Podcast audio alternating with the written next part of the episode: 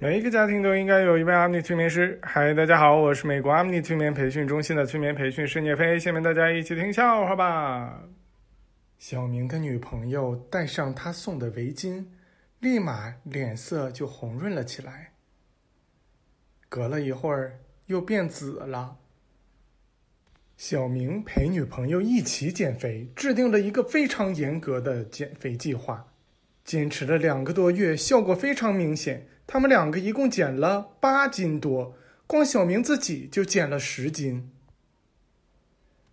小明在河边大哭，一个好心的河神从水里浮了上来，说：“你的斧头掉进了河里，对不对？”小明说：“是啊，你能帮帮我吗？”河神说：“那游泳健身了解一下。”小明今年三十二岁。开着宝马叉六，在上海中环和外环各有一套全款房，没有靠父母，没有靠朋友，这些都是靠他一个人努力想象出来的。小明的老婆近视眼，经常认错人。你看，有一次小明去他公司接他下班的时候，明明看着他老婆跟别的男的上了车。小明太惨了。小明想学钢管舞，他想让自己在公交车急刹车的时候旋转得优雅一点儿小明二十五岁，开着保时捷，但是却一点都不骄傲。他女朋友说了，明年他女朋友六十大寿的时候，给他买辆法拉利。小明抽着烟，看电视里的公益新闻，说。你的生命正随着香烟的燃烧而缩短。哎呀，给小明吓得呀，赶紧把自己手中只剩下烟屁股的那个烟呐给扔了，赶紧又点了一根新的，瞬间觉得生命又延长了呢。一个小学生问爸爸：“爸爸，我男朋友哪儿不好了？虽然他现在是没有车没有房，但是他有一颗上进的心。”至于长相、身高什么的，这是外在，我不在乎。爸爸说：“儿子啊，吃饭吧，别说了。”体育老师走进教堂，不对，体育老师走进教室，跟同学们说：“你们所有其他科目的老师都挂了啊，不对，都生病了。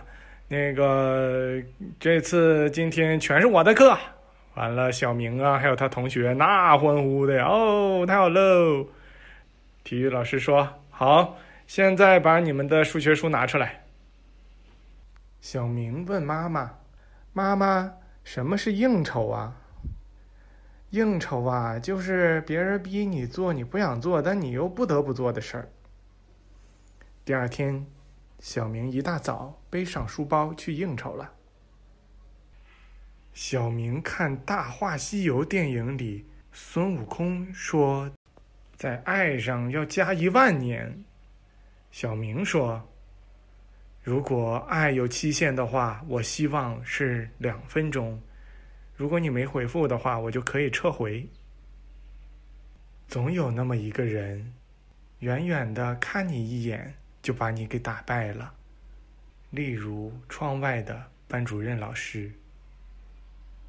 小明去看心理医生，跟女心理医生说：“哎，我告诉你啊，我这个人可有毛病了，我也不知道我咋的，反正只要一见着漂亮的女生的话，我就根本就不会说话了，一个字都说不出来呀！你说我这这问题咋整啊？”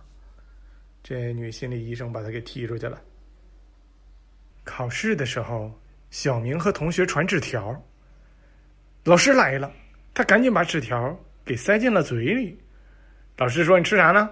他说：“我嚼泡泡糖啊。”老师说：“嗯，那你给我吹个泡泡。”小明说：“至于我为什么一直找不着对象，这个有可能是因为太啰嗦了。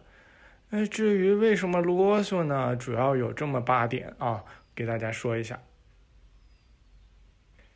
小明数学又没及格，跟他爸说。这最后几道大题太难了，我怎么学都学不会。他爸说：“你别找外因，你要往内看，找自身的理由。”小明说：“我基因不好。”然后他就又被打了。具体咋地咋样呢？他没找我催眠，我也不知道啊。非常感谢大家的收听，我们下次再见。